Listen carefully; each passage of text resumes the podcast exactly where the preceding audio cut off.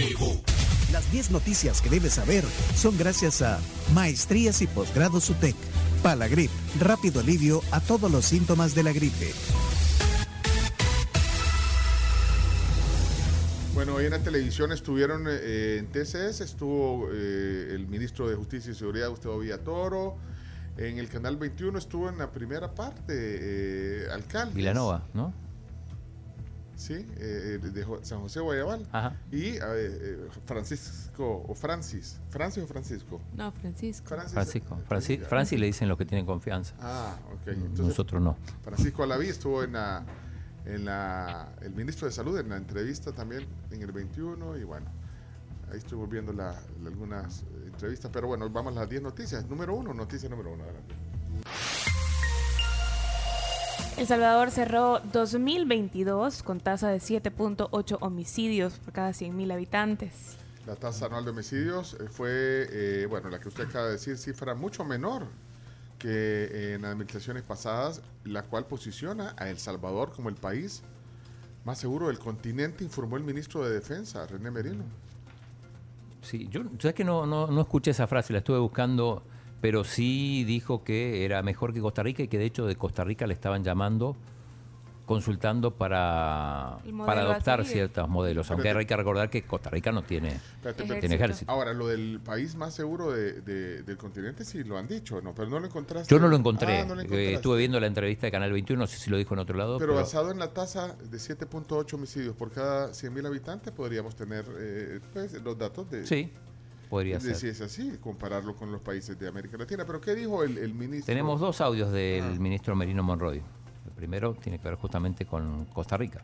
La meta iba a ser acercarnos lo más que se pudiera a 2019. los niveles de seguridad de Costa Rica, teniendo como un referente en la región, un, un referente centroamericano.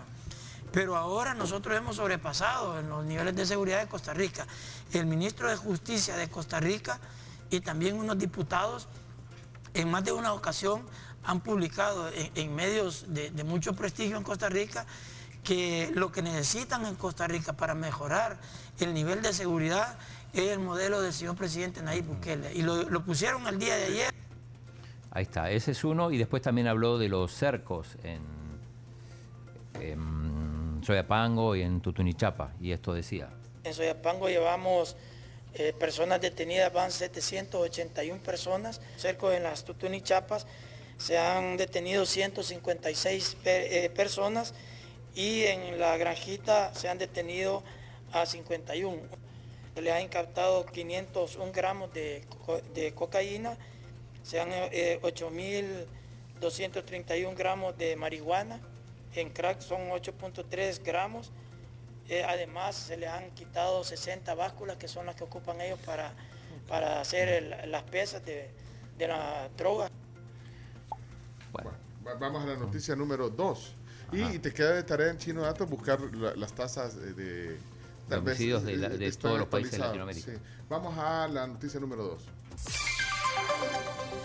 Respaldan propuesta de ordenar el territorio al reducir la cantidad de municipios. Lo platicamos tempranito en la mañana, este planteamiento que hizo el presidente Nayib Bukele de reorganizar el territorio salvadoreño en 50 municipios como máximo. Bueno, ha tenido respal- respaldo de, de varios diputados de la Asamblea, alcaldes, concejales. De hecho, aparece hoy también en la portada del diario El Salvador. Crece aceptación a distribuir el país en 50 municipios, dice el titular, pero eh, tenés la reacción de un. sí, de. Cristian Guevara le, Ah. le consultaron ayer y, y va en serio esto, ¿eh? escuchen lo que dijo. Mira, yo creo que el presidente que es, es un excelente estratega, creo que ha, ha venido trabajando esta propuesta desde hace algún tiempo y fíjate, ¿quiénes son los, los departamentos que más municipios tienen? Solo fíjate, Chalatenango y Morazán, los departamentos más pobres del país. Morazán tiene 24, eh, 29 municipalidades y Chalatenango tiene 33. Y algunas tan pequeñas que no llegan ni a los 4.000 habitantes. Por ejemplo, en el caso de Morazán está Yoloaiquín y San Isidro Labrador, que no tienen ni 10 kilómetros cuadrados y tienen 4.000 habitantes. Entonces, evidentemente no tienen los recursos para mantener ni siquiera la planilla de una alcaldía de todo lo que te pide la ley, de todas las unidades que deben de conformar una alcaldía y por lo tanto no tienen proyectos para la gente, no pueden ejecutar proyectos. Y eso independientemente de la bandera política, puede ser que esté el Frente, que esté el PCN, Arena, Nuevas Ideas, no importa quién esté, es, es cuestión de- de- de administración. Entonces, si nosotros logramos, y, fíjate también, solo para darte otro ejemplo, en Honduras, que es un país seis veces más grande que nosotros, tienen 289 municipios. Es decir, apenas 30 municipios, 30 y pico municipios más que nosotros. Pues somos un país muchísimo más pequeño. Entonces, nosotros tenemos que eh, pensar de forma estratégica y darles herramientas administrativas a los gobernantes municipales para que puedan hacerlo. Y esto es dándoles territorio y dándoles recursos dentro de esos territorios. Entonces yo creo que es, muy válido, vamos a comenzar a trabajar este año eh, de acuerdo con el Ejecutivo, no hay nada en la Constitución que nos los impida hacer ah, este cambio, que quede, que quede, bien claro que comienza en voces que no hay nada en la Constitución. Eh, se ha venido haciendo de esta manera históricamente y hay que entenderlo porque lo hacían, porque eran fábricas de empleo. Bueno, ahí está la declaración. Pero ve que va en serio, Pencho. De Cristian Guevara, sí, van a trabajar en eso, dice. Eh, bueno, eh, noticias. Solo, solo eh, ahí veo, hay tres países que están por debajo de esa cifra del el índice de, de homicidios por cada 100.000 habitantes. Nicaragua tiene 5.7, menos tiene Perú, que tiene 4.3, y el mejor de Latinoamérica es Chile con 3.6. Ah, bueno. Okay. ¿Y fuente? Em, ya te digo, estatista es el es el es la referencia, pero te voy a decir de dónde está sacado.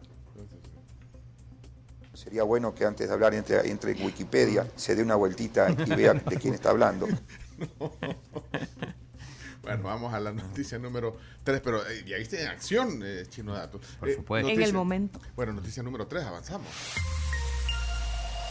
falla de red eléctrica afecta el servicio de agua en el Gran San Salvador. Anda informó ayer que debido a esta falla eh, que abastece a los sistemas Zona Norte y Torogos, el servicio de agua potable se encuentra deficiente en algunos municipios del Gran San Salvador, por ejemplo, Mexicano, Zapopa, Ilopango, Soyapango y San Martín.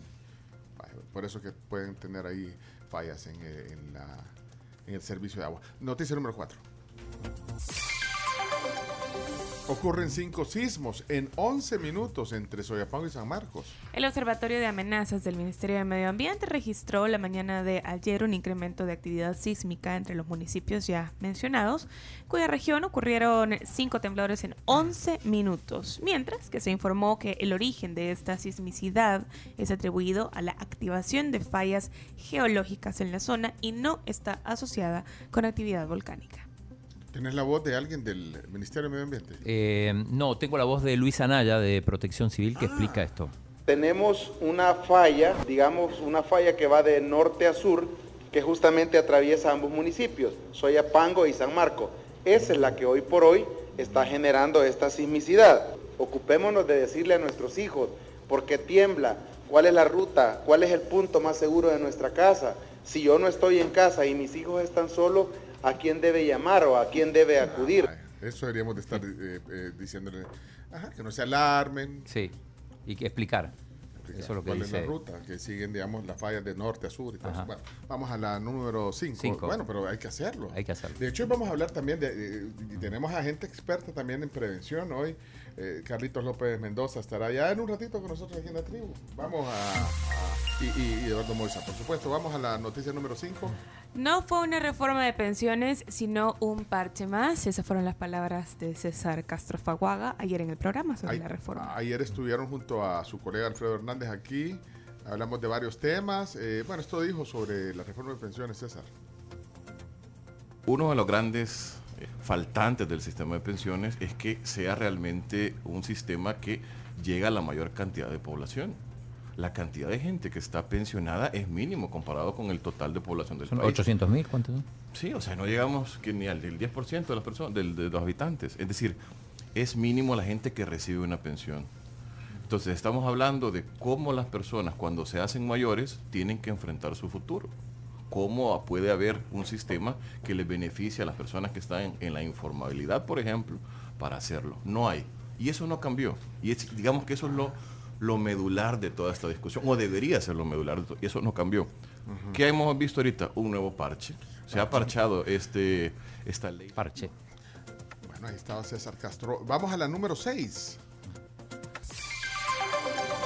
APES afirma que son más de 50 los trabajadores despedidos del Canal 33. Tras dos días de conocerse el caso de periodistas trabajadores de Canal 33, la APES afirmó que son más de 50 las personas afectadas pues sí, cerraron noticieros, teleentrevistas, programas de entretenimiento. La APES ha abierto un reporte de- por despido injustificado y despido masivo. Explicó que ha consultado a cuatro empleados cesados, quienes aseguran que la empresa argumentó que enfrenta problemas financieros.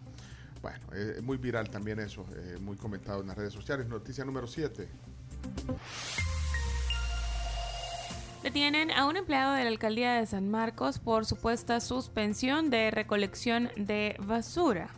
Eh, esto tiene que ver, bueno, de hecho intervino el propio presidente de la República con un tuit eh, que hay que explicar. eh, Dejaron de, de recolectar la basura porque dicen que la alcaldesa, que se llama Cindy Andrade de San Marcos, eh, no les cumplió lo prometido. Aparentemente era una, una gift card para, para hacer compras y esto es lo que decía el, el empleado, que después fue detenido, y vamos a leer después el, el tuit del presidente de la República. Esto en San Marcos. En San Marcos. de aquí al distrito de servicio de recolección de desechos sólidos. Sí, este, pues el motivo que nos ha hecho tomar esta medida ahorita ha sido porque ha habido un incumplimiento en una, en una este, prestación que tenemos para, para el Navidad, para el mes de diciembre, ¿verdad? Que es, es, este, una bonificación en compensación de cena navideña, se nos ha entregado una tarjeta del súper. No es la grande la cantidad, son 33 dólares, pero somos 280 empleados y la- pues unos esperanzados a esto, más que ahora en este mes de diciembre vino el recálculo del Ministerio de Hacienda, que varios compañeros salieron Bueno, sin ahí, salario. ahí está para la- lo que explicaban entonces entonces, eh, decidieron hacer huelga y no recolectar la basura eh, se- Por- porque no les cumplieron la, la tarjeta. sí entonces el presidente puso un tuit dice no tengo idea si la alcaldesa es buena o mala y no es mi deber juzgar eso pero los trabajadores reciben un salario pagado de los impuestos del pueblo y no pueden irse a huelga por una tarjeta navideña. Irse a huelga sin motivo es delito ambiental y contra la salud pública. Este señor que habló está preso ya. Sí, de hecho es también... Sí, Sí, eh, lo la PNS. capturaron. La PNS publicó la fotografía de ¿Y la cuánto? persona capturada. ¿Y de cuánto era la gift card? Del, 33. dijo. 33 dólares. dijo. 33 dólares. Eh, dice otro tuit del presidente, después ya con, con, con Miguel Antonio Ventura Arana, eh, detenido, pone ni los alcaldes ni los empleados de las alcaldías, sean del partido que sean, pueden abusar del dinero del pueblo. El Salvador ya no es el de antes. El que no lo quiera entender tendrá problemas. Sí, porque eh, pues sí, bloquearon la recolección de la basura Ajá. porque no le, no les dieron la, la La gift tarjeta, la- tarjeta de regalo. Era una medida de presión que tenían los empleados contra la... Y ese era un, un bono, digamos. Un bono. Porque el salario sí se los pagaron. Sí. Pero bueno. Vamos a la número 8. Instalarán 30 semáforos inteligentes este mes, según Obras Públicas. Eh, pero son más que, o sea, bueno, ahorita los que van a poner este mes, pero yo oí ayer al ministro, no sé si lo tienen ahí, pero que, que han... Iban a ser más de mil. Son Ah, bueno, 2.800... 2.871. O sea, para en el van a- 2023 es el proyecto que traen para el, para el año. Van a, a colocar esa cantidad de, de- de semáforos inteligentes, o sea, que saben cuando hay un flujo. No, es decir, No, no, claro, que au- se autorregulan. Sí, dijo que todavía no han hecho el centro de control, pero ya lo van a hacer. Ya lo van a construir. el centro- pero ahorita van a poner 30 entonces. Los primeros 30, supongo. Sí, dice que van a estar en color verde una mayor cantidad de tiempo, eh, justamente lo que acaba de decir Pencho, eh, mientras estén circulando y va a permanecer eh, en rojo hasta que tengan afluencia vehicular en esas intersecciones en las que los coloquen. Y además dice que amarran esto con el tema de, identificar las cámaras para identificar la velocidad a la que van, para que no se paren en medio de la... Tengan cuidado con eso, en, en- en las, en las- ¿Cómo se llaman los las Las peatonales, Los los, cruces. los pasos de sabre. O los cruces de calle. Las sendas peatonales les llaman, que son como las cebras, quizá. Sí. O sea que ahí eh, las cámaras van a, a tomar eso. Muy Te- bien. Te va a caer Se me hace terrible eso. vía correo electrónico, te va a caer la multa. Sí, La Sí, cámara. bueno, Sí. Bueno, así es en Estados Unidos y en otros países. Bueno, Primer mundo. noticia número. 9. Bueno, eh, mira, El Salvador es el quinto país con más cajeros de criptomoneda en el mundo. Tiene sentido. ¿Eh? Si tenemos chivo, Si es el único país con... chivo wallets por todos lados. Ah, no, pero digo, tiene sentido porque es el único país que tiene el Bitcoin como moneda de curso legal. Entonces, Bueno, el quinto país con más cajeros. Y, y los usan. Sí, esto Sí. según Bitcoin Sí ATM usa. Raider. No, yo no. Ah, ¿por qué no, no tiene? No. ¿Y a dónde creen que le depositamos? No. Y la ah, con razón. Ahora entiendo todo. ¿Cómo va, cómo va el chivo pet? No, no tengo perritos. Ayer lo hablamos. Bueno, eh, cerramos ya. Eh, Con la número 10. Sí, una buena noticia, mira. Banda musical de San Juan Opico conquista Londres en el desfile de Año Nuevo. Mira, ahí a bajas temperaturas en, en Londres, en la capital británica. Eh, ellos están más entusiasmados. eh, se llaman Boinas Verdes Marching Band Ajá. de San Juan Opico. Atraparon la atención de los ingleses en la madrugada del domingo en el tradicional eh, el London's New Year's Day Parade. Bueno, le llaman en español, ¿ve? Antes de que me salga la, la señora, ¿ve? Y esto es un programa en español. Si no hablas español, en la próxima palabra te largas. Bueno, desfile del día de Año Nuevo en Londres, pues. En Londres, sí. Ahí está. Qué bonito esto, esta nota de, de- de estos jóvenes en, eh, de San Juan Opico, en Londres, en el desfile de Año Nuevo. Hasta aquí 10 noticias que hay que saber. Viene eh, una plática voluntarios de la Cruz Roja. Carlitos López Mendoza, Eduardo Moisa, hoy aquí con nosotros en la tribu. Vamos con la...